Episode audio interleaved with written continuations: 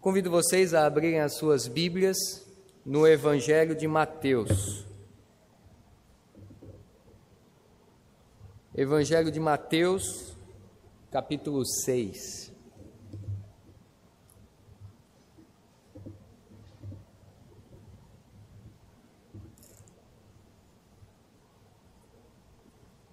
Mateus, capítulo 6, versículos 25 a 34.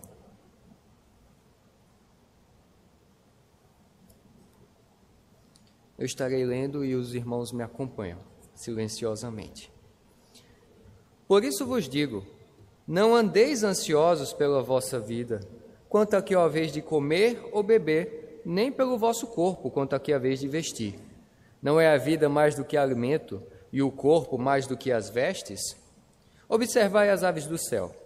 Não semeiam, não colhem, nem ajuntam em celeiros. Contudo, vosso Pai Celeste as sustenta. Porventura, não valeis vós muito mais do que as aves? Qual de vós, por ansioso que esteja, pode acrescentar um côvado ao curso da sua vida? E por que andais ansiosos quanto ao vestuário? Considerai como crescem os lírios do campo. Eles não trabalham nem fiam. Eu, contudo, vos afirmo que nem Salomão, em toda a sua glória, se vestiu como qualquer deles. Ora, se Deus veste assim a erva do campo, que hoje existe e amanhã é lançada no forno, quanto mais a vós outros, homens de pequena fé. Portanto, não vos inquieteis dizendo: que comeremos, que beberemos ou com que nos vestiremos? Porque os gentios é que procuram todas estas coisas, pois vosso Pai celeste sabe que necessitais de todas elas. Buscai, pois, em primeiro lugar o seu reino e a sua justiça e todas estas coisas vos serão acrescentadas. Portanto, não vos inquieteis com o dia de amanhã, pois o amanhã trará os seus cuidados. Basta ao dia o seu próprio mal. Vamos orar mais uma vez? Senhor Deus, muito obrigado pela tua palavra. Palavra santa, inspirada por ti, que edifica as nossas almas. Tira de nós qualquer desatenção e também qualquer sentimento de ansiedade. Ajuda-nos a entendê-la e sermos edificados por ela. Em nome de Jesus. Amém. Certa vez eu li numa revista o seguinte: definição, diferença entre medo e ansiedade. E achei muito interessante porque a matéria falava o seguinte: que o medo é uma disposição corporal momentânea, é do momento. E a ansiedade é um estado mental e corporal mais espalhado no tempo. Eu lembro que na televisão foi passada a notícia de que em uma das nossas cidades, não aqui do Rio Grande do Sul, mas na região centro-oeste, uma onça parda estava solta. Imagina, é uma dessas cidades pequenas que fica perto de uma reserva natural e uma onça parda estava correndo pelas ruas. E aí a televisão vai lá, começa a mostrar, filma, e, gente, por mais que o bicho seja assustador, ele estava como um gatinho assustado. E o bicho estava lá correndo pelas cidades, corria desorientado, não sabia para onde ir naquele labirinto de concreto. Aí tentava pular o um muro, não conseguia. Teve uma hora que ele meteu a cara no portão. Mas eu nunca esqueço de que tinha uma mulher com umas sacolas na mão. Estavam lá os cinegrafistas, e aí na rua assim, vem ela descendo, e o gato grande lá atrás, correndo, de repente ela vê o, o bicho, se assusta e volta. Graças a Deus ela não foi ferida.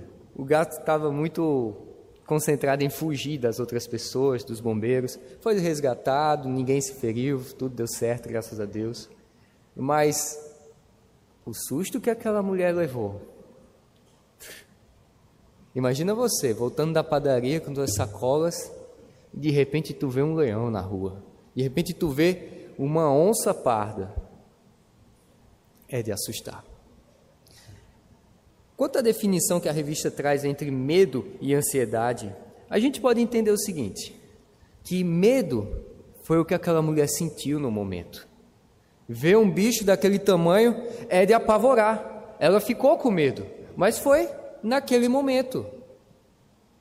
Mas se aquela mulher passou desde aquele dia, daquele episódio, a andar pelas ruas com a perna tremendo, pensando, essa não, quando é que. Será que eu vou encontrar um leão na rua? Será que eu vou encontrar uma onça na rua? Aí, isso já é ansiedade. Medo é uma coisa momentânea. Ansiedade é um sentimento que vai mais do que um momento. Ele, ele permeia a linha do tempo. Ele dura um dia, dois dias, uma semana. A pessoa que, por causa de um susto que levou, por causa de algo que viu, ela agora passa a andar pelas ruas com medo, na verdade, com ansiedade. É isso. É, por exemplo, o medo de você, medo é medo é você ter medo de um assaltante com uma arma. Mas ansiedade é você andar pelas ruas pensando: e agora? Quem é que vem me assaltar? Será que é esse? Será que é esse? Esse aí está andando estranho, talvez ele tenha uma arma na cintura. E aí? Isso é ansiedade. Nós não devemos pensar que ansiedade é um mal de hoje, do século XX, século XXI. Mas ansiedade sempre foi um problema da humanidade. As pessoas no tempo de Cristo já sofriam de ansiedade. E estes versículos que nós acabamos de ler no capítulo 6 de Mateus mostram como nós, cristãos, devemos encarar a ansiedade. Jesus falou aos seus ouvintes que não convém aos filhos de Deus andarem ansiosos. Ele ensinou a evitar a ansiedade. Proibiu de manter um espírito mundano, um espírito ansioso sobre as coisas temporais deste mundo lembrou do cuidado providencial do nosso Pai e apontou para a inutilidade da ansiedade. Por isso, hoje nós veremos que a única maneira de evitar a ansiedade é confiar no Senhor. É simples assim. A única maneira de evitar ansiedade é confiar no Senhor. E Jesus vai argumentar isso da seguinte forma: em primeiro lugar, ele vai nos dizer que a ansiedade não faz sentido. Veja comigo o versículo 25. Por isso vos digo: não andeis ansiosos pela vossa vida, quanto ao que haveis de comer ou beber, nem pelo vosso corpo, quanto ao que haveis de vestir. Não é a vida mais do que o alimento e o corpo mais do que as vestes? Por que, é que os crentes andam ansiosos? Por que, é que tem filho de Deus andando ansioso? Porque essas pessoas voltaram para si mesmo e deixaram de contemplar o Pai. O grande mal da ansiedade é que ela não nos deixa ver a graça de Deus. E Jesus vai explicar que a ansiedade não faz sentido na vida do crente. E a sua argumentação vai partir do maior para o menor. Ele vai dizer o seguinte: Jesus vai chamar a atenção dos seus ouvintes para o fato de que Deus deu a dádiva da vida. De, de onde é que vem a vida? A ciência está dividida quanto a esse assunto. Tem muitas teorias, muitas coisas assim. Alguns cientistas confessam que isso é um grande mistério, não tem como explicar a origem da vida. Outros apresentam algumas teorias improváveis, o que nos leva a concluir que este é um assunto inexplicável, correto? É, quando a gente esquece de consultar o Criador da vida. A vida é um dom de Deus e é Ele quem dá a vida. E o doador desta vida também é aquele que providencia o sustento, a manutenção dessa vida. E saber que Deus faz isso, nos dá a vida e também vai nos sustentar, deveria nos deixar tranquilos, seguros, felizes, confiantes de que Deus providenciará tudo o que nós precisamos. Portanto, pare de se preocupar com os tesouros dessa terra. Isso não faz o menor sentido. Jesus não está dizendo que é errado acumular tesouros na terra. O que Jesus está dizendo é que nós não devemos ter amor por isso. Tem crentes que não têm culpa de serem ricos. Algumas pessoas foram vocacionadas para profissões que são muito bem remuneradas. Outros foram injustiçados e receberam uma grande indenização. Pessoas crentes, pessoas que têm tesouros nessa terra, casas boas, carros bons, mas não são como as pessoas ímpias. Essas pessoas agem como Jó. Eles pensam: se Deus me deu isso, glória a Deus.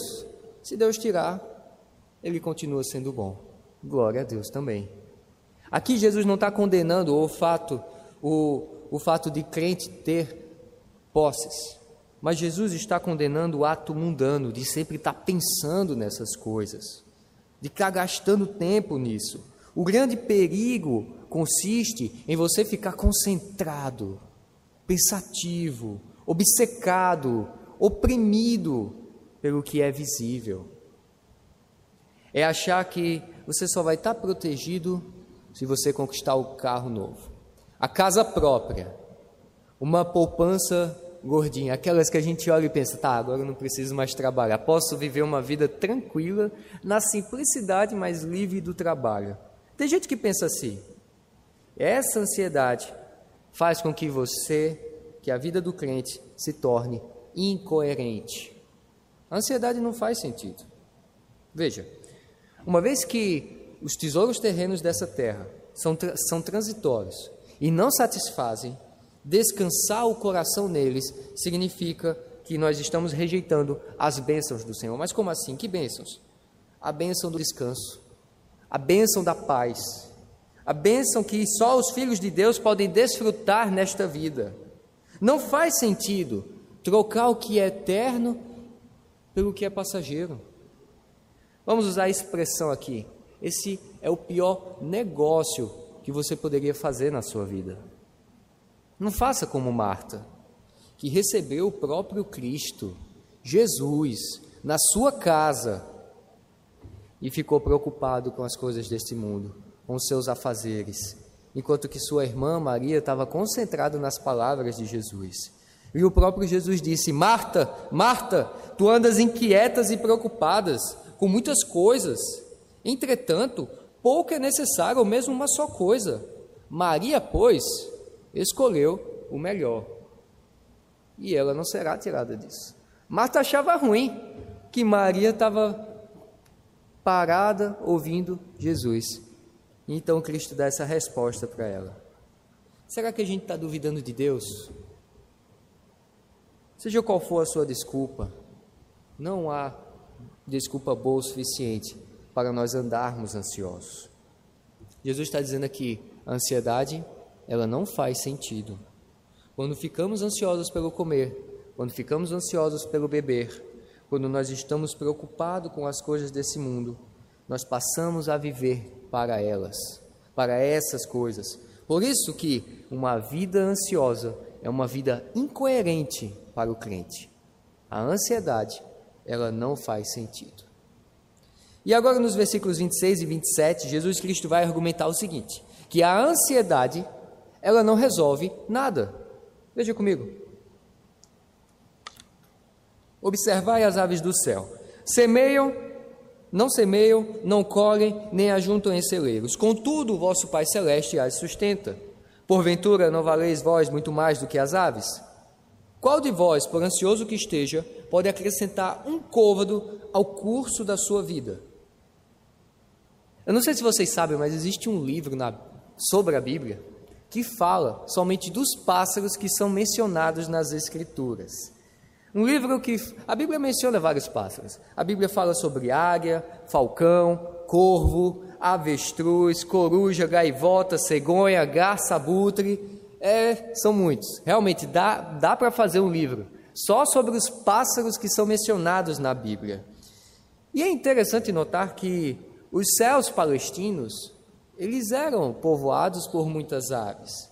A região que Jesus estava pronunciando o Sermão do Monte era uma região que era uma rota migratória dos pássaros. Então nós podemos imaginar que Jesus, enquanto estava pregando, um bando de pássaros sobrevoava eles. Como acontece aqui. A gente às vezes fica sentado ali, a gente vê uns passarinhos voando. Aqui nessa praça tem vários deles.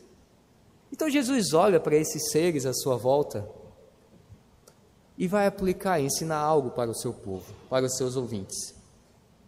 Jesus olha para elas, para essas aves e diz: Observem as aves do céu.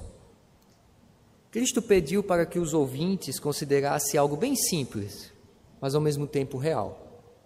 As aves não semeiam, as aves não colhem, nem ajuntam, contudo elas são alimentadas pelo Pai Celeste. Jesus não está dizendo que nós devemos ficar de pernas para o ar, calma, não é isso. O que Jesus está fazendo aqui é argumentando agora do menor para o maior. Jesus vai nos levar a constatar que as aves têm a sua alimentação garantida pela providência de Deus. Mas há uma grande diferença entre pássaros e homens, entre o sustento das aves e dos humanos. Os pássaros, eles trabalham ao seu modo, o homem ao dele. Nenhum pássaro adulto fica sem trabalhar.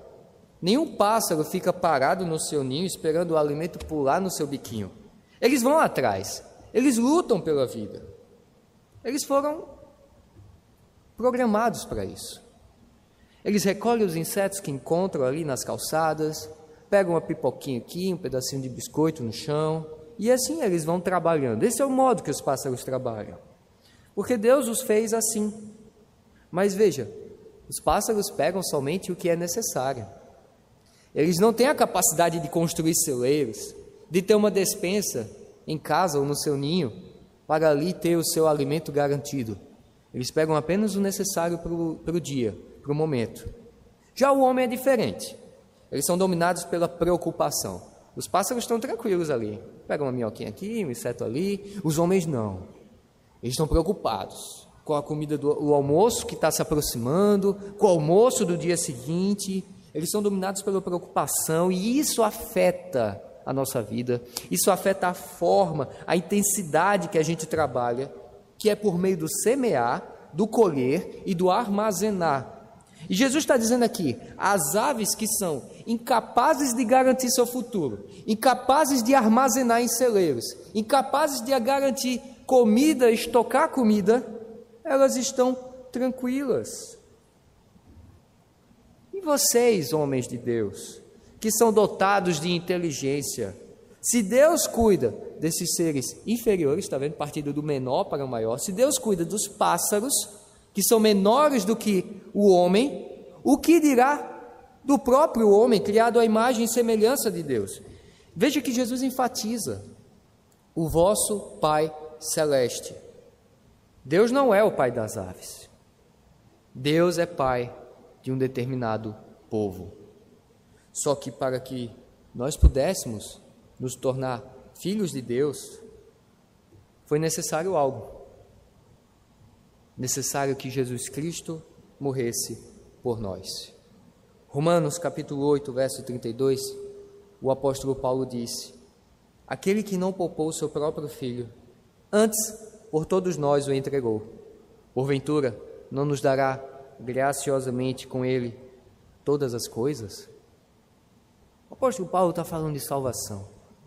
Mas a gente também pode entender, como Jesus fala no Evangelho, que são todas as coisas, e todas as coisas mesmo. Nós fomos adotados por Deus, fazemos parte da família de Deus, herdeiros das bênçãos, tanto físicas como espirituais. Por que é que você está ansioso Porventura vós não valeis muito mais do que as aves? A conclusão que Jesus faz aqui é a seguinte: a ansiedade, ela não resolve nada. Qual de vós, por ansioso que esteja, pode acrescentar um côvado à sua vida? Por mais que nós nos esforcemos, nós não podemos acrescentar 45 segundos a mais na nossa vida. Côvado aqui é uma medida de 45 centímetros, mais ou menos, e Jesus usa isso para ilustrar: você não pode prolongar a tua vida, não seja bobo. Não é que você vai deixar também de cuidar da tua saúde, também não é para tanto. Mas a questão é: por mais que você se preocupe em prolongar esta vida, você não conseguirá, você fracassará. Essa tua preocupação, meu amigo, essa tua ansiedade, não resolve nada. Como alguns teólogos já disseram, nós somos imortais, até o dia em que Deus nos chamar. Por isso, cristão, fique tranquilo. O nosso Pai é quem dá a vida, o nosso Pai é quem sustenta. Já a ansiedade, ela não resolve nada. Jesus continua agora a argumentar e ele vai dizer o seguinte: em terceiro lugar, a ansiedade é um ato de incredulidade. Veja comigo o versículo 28. Por que andais ansiosos quanto ao vestuário? Considerai como crescem os lírios do campo. Eles não trabalham nem fiam. Eu, porém, contudo, vos afirmo que nem Salomão, em toda a sua glória, se vestiu como qualquer deles. Ora, se Deus veste assim a, do, a erva do campo, que hoje existe e amanhã lançada no forno, quanto mais a vós outros, homens de pequena fé. Certa vez eu estava viajando de carro com a minha família, numa das estradas que vai para o interior de Pernambuco. As estradas lá são um pouco diferentes daqui, inclusive o clima, inclusive a terra, o solo. Lá, quando você vai chegando para o interior, agreste, sertão, as coisas vão ficando mais secas. Quando chove, tudo bem, as coisas ficam verdes, é um passo de mágica. Mas também, depois de um tempo, volta a ficar sequinho. E foi incrível que, enquanto nós viajávamos, nós começamos a notar que do lado direito, perto do acostamento, haviam girassóis. Isso é uma coisa incomum. Girassóis no acostamento. Você já parou, você já viu como é o solo do acostamento? O solo que fica tanto no acostamento como perto do acostamento. É um solo ruim, é um solo seco. E ali nós notamos que estavam nascendo girassóis, girassóis lindos, bonitos. O que me chamou a atenção foi justamente que haviam girassóis naquele ambiente hostil girassóis que cresceram, que se desenvolveram. E sabe de uma coisa? Eles eram bonitos. Eles não precisaram do cuidado de ninguém. Aqueles girassóis, eles não precisaram que alguém fosse lá e cavassem o solo, colocassem fertilizante, vez ou outra chegasse e aguasse. Não! Eles nasceram. Eles dependeram exclusivamente dos cuidados de Deus. A gente ficou pensando, tá, como é que esses girassóis foram parar? É, talvez, melhor das hipóteses, seria que um caminhão com sementes passou, derrubou e nasceu. Plantas que, se de, que dependeram exclusivamente do cuidado de Deus.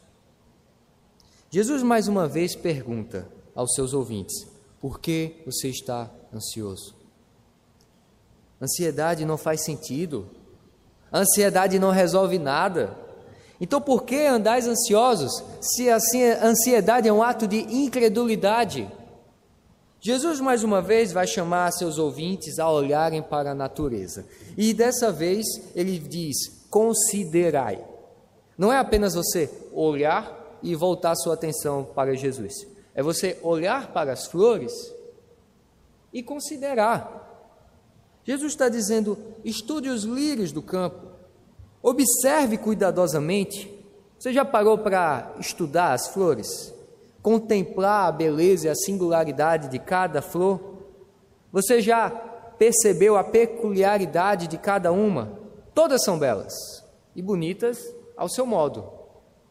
Temos a tulipa, símbolo do calvinismo. No mês de junho as rosas vão estar em alta por causa do Dia dos Namorados. Tem também orquídea, azaleia, hortência, botão de ouro, flor de maio. Se você sabe de flores, você deve estar imaginando todas elas, vendo as cores.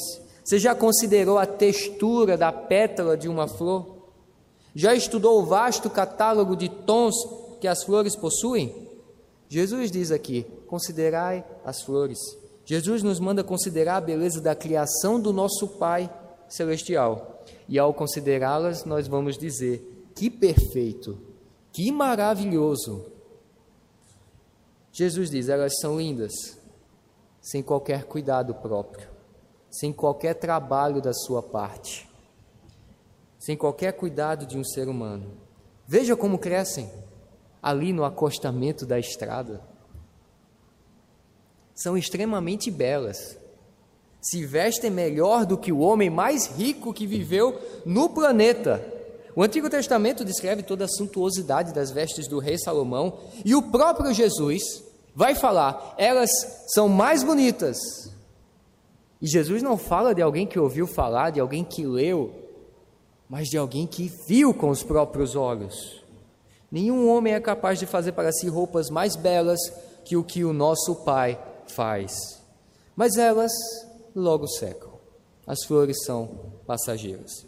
Algumas moças, inclusive, nem gostam muito de receber flor, porque elas dizem: Ah, é tão bonito, mas também murcha tão rápido. As flores são passageiras. Elas são plantadas no vaso, mesmo que você entregue ali bonitinho, mas uma hora ela vai murchar, uma hora ela vai passar. Enquanto elas vivem, elas são um espetáculo, mas são um breve espetáculo. E a conclusão, mais uma vez, que Jesus nos dá é por uma argumentação que vai partir do menor para o maior. Ele fala das flores e agora ele vai dizer: se Deus cuida da erva de curta duração, quanto mais dos seus filhos, cujo destino é a glória eterna, diferente das flores, nós somos imortais. Vai chegar uma hora sim que você vai chegar ao pó. Não duvide disso. Isso é um fato, a não ser que Jesus volte antes. Mas sabemos que ao morrermos, nós não deixaremos de existir. Não é o fim da nossa existência. E em dias de lutos, como nós vivemos agora, é muito apropriado que nós crentes lembremos que a morte não é o fim, mas uma ponte que liga a eternidade. Não é assim com os animais, muito menos com as flores, mas é reservada ao ser humano. Se Deus adorna essas flores tão breves, com roupagens tão belas, quanto mais vestirá os seus filhos infinitos com o vestuário ordinário. Só que, infelizmente, alguns, nem todos os eleitos de Deus acreditam nisso. E Jesus chama essas pessoas de homens de pequena fé. Jesus vai dizer, veja que Jesus ele não diz, vocês não têm fé, mas Jesus diz, vocês têm pequena fé.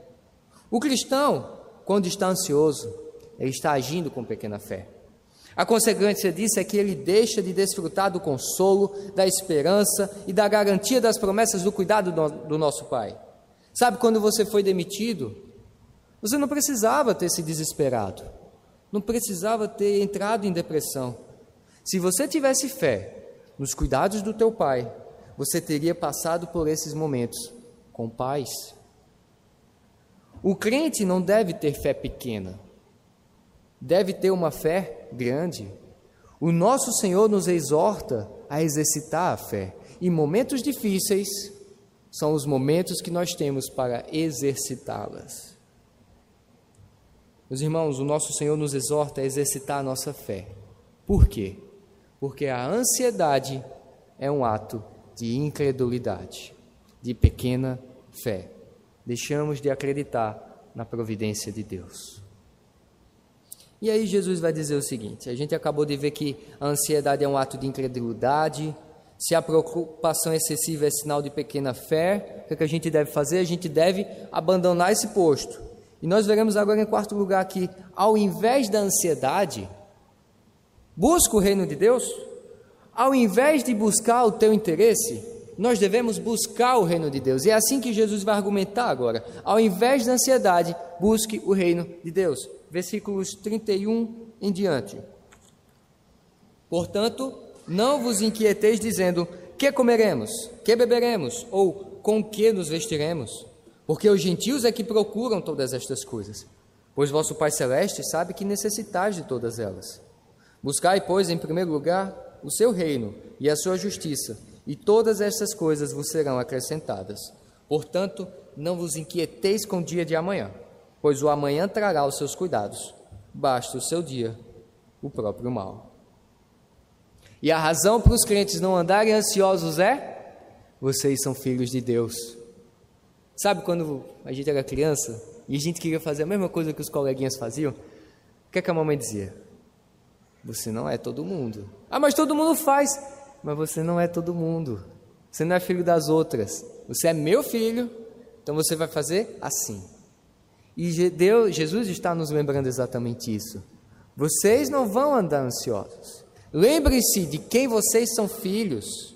Veja, os gentios, ou seja, os ímpios, eles vivem de acordo com as suas crenças. Eles vivem assim porque eles não são filhos de Deus. Eles são, eles eles sim estão mais preocupados e ansiosos com o que vestir, ansiosos em prolongar a sua vida, porque a cosmovisão deles é essa. É coerente na vida deles Se eles estão certos, não, não estão. Estão errados. Eles vivem assim porque não são filhos de Deus. E a nossa ansiedade não faz sentido. Os ímpios não glorificam a Deus. Eles não reconhecem que todas as coisas vêm da mão de Deus. Eles querem mais é fazer do próprio jeito.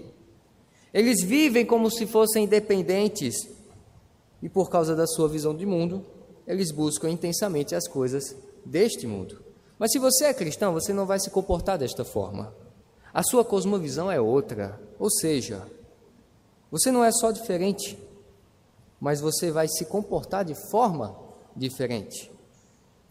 E por isso, mais uma vez, Jesus repete: Pois vosso Pai Celeste sabe que necessitais de todas elas. Alguém já disse que o mal do brasileiro é memória curta. Mas, na verdade, isso é um mal de todo ser humano. E o crente não fica de fora dessa. Os cristãos não ficam de fora. Infelizmente, muitas vezes nós esquecemos que nós temos um Pai que está no céu, que nos ama, que cuida e que conhece todas as nossas necessidades. Quantas vezes a gente insiste em viver como órfãos, como pivetes, pessoas que vivem na rua, não tem pai, não tem mãe, não tem hora para dormir, não tem hora para trabalhar, de, parar de trabalhar, não tem educação, sai, rouba, vive do jeito que quer. Como se Deus, nós vivemos assim, como se não tivéssemos pai, mãe, como se não tivéssemos um Deus que é um pai e que esse pai não soubesse que estamos doentes, que estamos solitários, que estamos tristes. Como se Deus não soubesse que você precisa alimentar a tua família. Como se Deus não soubesse a dor que você sentiu ao perder um filho. Na verdade, Deus sabe muito bem todas as nossas dores, todos os nossos sofrimentos. Ele entregou o seu filho para morrer por nós. Não tem, meus irmãos, motivo algum para você se distanciar, principalmente de Deus. Não, não se distancie do Senhor.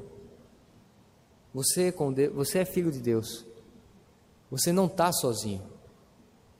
Não existe quarentena alguma que te separe do Senhor. Portanto, lembre-se que você é filho de Deus. Então, viva como filho de Deus. O nosso Senhor Jesus lembrou exatamente disso perto da sua morte. Lá em João 16:32 ele diz: Eis que vem a hora, e já é chegada, em que sereis dispersos, cada um para sua casa, e me deixarei só. Contudo, não estou só, porque o Pai está comigo. Então, após reforçar as razões para não andarmos ansiosos, Jesus nos dá um mandamento: Deposite sua total confiança no Pai Celestial. Você quer se preocupar? Então se preocupe em buscar o reino de Deus. Isso significa que você vai se preocupar com os ensinos que os seus filhos recebem. Você vai se preocupar em educar seus filhos, ensiná-los a adorar a Deus. Esta vai ser a sua preocupação. Deixa de ficar ansioso, vai se ocupar. Vai ensinar teus filhos a amar a Deus. Buscar o reino de Deus é preocupar-se com aqueles que ainda não reconhecem Jesus como Senhor e Salvador de suas vidas. Buscar o reino de Deus é preocupar-se com os missionários que estão aí pelo mundo, orar por eles, pessoas que estão arriscando suas vidas para pregar o Evangelho. Para de ficar ansioso, vai orar por eles. Preocupar-se com o reino de Deus é diariamente ler e meditar nas Escrituras. Participe da caminhada bíblica. É você organizar a sua agenda do dia de uma forma que te dê condições de fazer esse exercício espiritual, fazer suas devocionais, orar, cantar, se juntar com seus irmãos da igreja, seja nas reuniões virtuais do Zoom, seja nas reuniões presenciais, seja no domingo. É você organizar a tua agenda para que você possa participar isso é buscar o reino de Deus, orar, aprender mais dele. Às vezes a gente está muito cansado, mas mesmo assim a gente Hoje não vai, né? Hoje a gente liga o computador e assiste às aulas. No curso de faculdade, na escola. Você que trabalha, nos teus dias de cansaço, você não liga para o teu chefe e diz: Ô chefe, eu estou cansado hoje. Hoje não vai dar, hoje eu não vou para o trabalho, não. Hoje eu vou descansar. Você não faz isso. Então por que você quer fazer isso com Deus? Deus mesmo nos garante: não vai faltar nada. Busca o reino dele. Nós somos muito falhos, não somos? Sim. Isso nos lembra uma coisa: as misericórdias do Senhor são as causas para nós não sermos consumidos. As suas misericórdias não têm fim. Mas isso não é desculpa para nós nos acomodarmos. Busque o reino de Deus. Clame ao Senhor, diga a Ele: Senhor, eu não consigo, é difícil. Bata no peito e diga: Eu não consigo. E Deus vai te ajudar, eu garanto. Na verdade, não sou eu que garanto, é Ele mesmo que garante na Sua palavra. E Jesus termina dizendo: Não se inquietem com o dia de amanhã, pois o amanhã trará os seus cuidados. Basta o dia o seu próprio mal. Lutero, comentando esse texto, parafraseou Jesus da seguinte forma: Ele disse: Eu estou dizendo para você carregar o peso de um dia. Por que, que você quer carregar o peso do amanhã? Peso de dois? E de fato é isso. Parece que a gente gosta de sofrer. Metade das nossas misérias, mazelas, são causadas pela ansiedade, são causadas por coisas fantasiosas na nossa mente. A gente passa o dia ali ansioso, pensando, não, amanhã vai acontecer isso, quando chega amanhã, não acontece nada. Sofreu em vão. Podia ter ficado em paz. Tem gente que adoece por coisa que nem aconteceu, mas é porque acha, não, eu acho que vai acontecer isso. Metade das coisas que esperamos vir sobre nós nunca vem. Onde é que está a nossa fé? Onde é que está a nossa confiança nas palavras do Senhor? Nós podemos muito bem nos envergonhar, porque a gente lembra, é, eu fiz isso, talvez hoje, talvez semana passada, mas eu fiz. Nós não devemos nos inquietar pelo dia da manhã, nós devemos cuidar dos nossos negócios, dos negócios dia a dia de hoje, e deixar as ansiedades, as dúvidas, os mistérios do amanhã para o amanhã. Quem sabe você nem esteja vivo amanhã. Eu não estou querendo dizer isso, mas ninguém aqui pode garantir eu vou viver até que idade. A gente não sabe o dia de amanhã. Não sabemos o que pode acontecer. Por fim, J.C. Hill diz o seguinte: Se o amanhã trouxer uma cruz, aquele que a envia pode e enviará graça para carregá-la. É exatamente isso que Jesus está nos ensinando aqui. Meus irmãos, como nós temos enfrentado as dificuldades da nossa vida? Como é que eu reajo diante dessa pandemia? Como é que eu reajo diante do desemprego, diante do luto, diante da morte, diante da enfermidade? A minha reação é similar à dos ímpios Todas essas questões são questões importantes e que nós precisamos pensar sobre elas. O coração de muitos cristãos, desde que começou essa pandemia, foi tomado pela ansiedade, tomado pelo medo, pelo pavor da morte, pelo medo do leito do hospital. Nós devemos sim chorar com os que choram, com os que estão enlutados, mas como é que a gente vai consolá-los? Como é que a gente vai dizer, irmão, confie em Deus, se você mesmo não confia? O melhor antídoto para a ansiedade é voltar-se para Deus e enxergar, enxergar a sua graça. Não gaste muito tempo assistindo o jornal, ouvindo os números de morte. Escute, fique atualizado, cinco minutinhos ali. Mas não gaste muito tempo com isso. Gaste tempo meditando na palavra do Senhor, porque é na palavra de Deus que tu vai encontrar as promessas para a tua vida, é nela que você vai ter confiança. Lembre-se, que você, cristão, é filho de Deus. Medite no poder e na suficiência de Deus, que está nas Escrituras. Só assim você vai entender quando o salmista diz: O Senhor é meu pastor, e nada me faltará. Lembre-se: se o amanhã trouxer uma cruz, aquele que a envia, enviará junto a graça para carregá-la. Não deixe de orar. Nada é grande demais, nada é pequeno demais para você colocar diante de Deus por meio da oração. Confesse seus temores diante da pandemia. Senhor, não permita que as coisas continuem assim, mas ao orar, faça isso com ações de graças. Lembre-se de todas as bênçãos que você já recebeu. Porque orar com ações de graças demonstra confiança. Confiança no Pai que está no céu. E confiança de que Ele vai responder às tuas orações. Talvez não do teu modo, talvez ao modo dele, mas com a certeza de que vai ser do melhor jeito.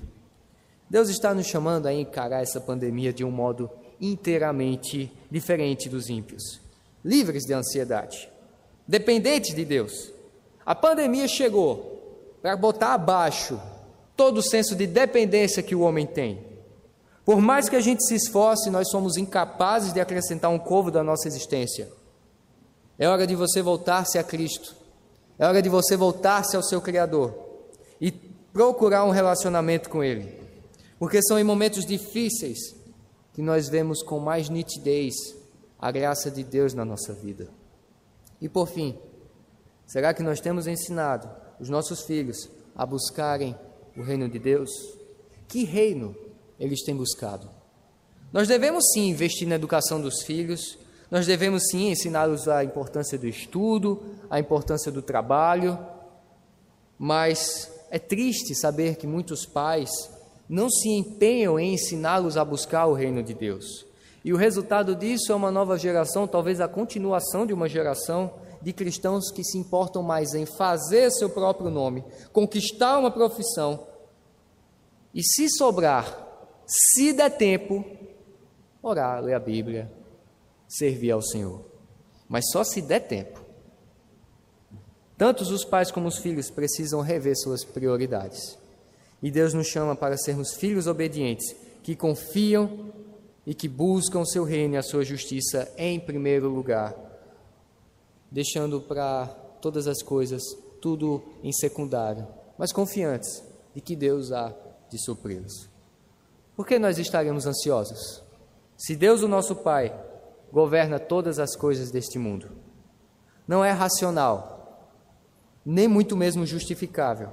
Está ansioso quando Deus, na Sua palavra, promete suprir todas as nossas necessidades. Então, que Deus aumente a nossa confiança nele.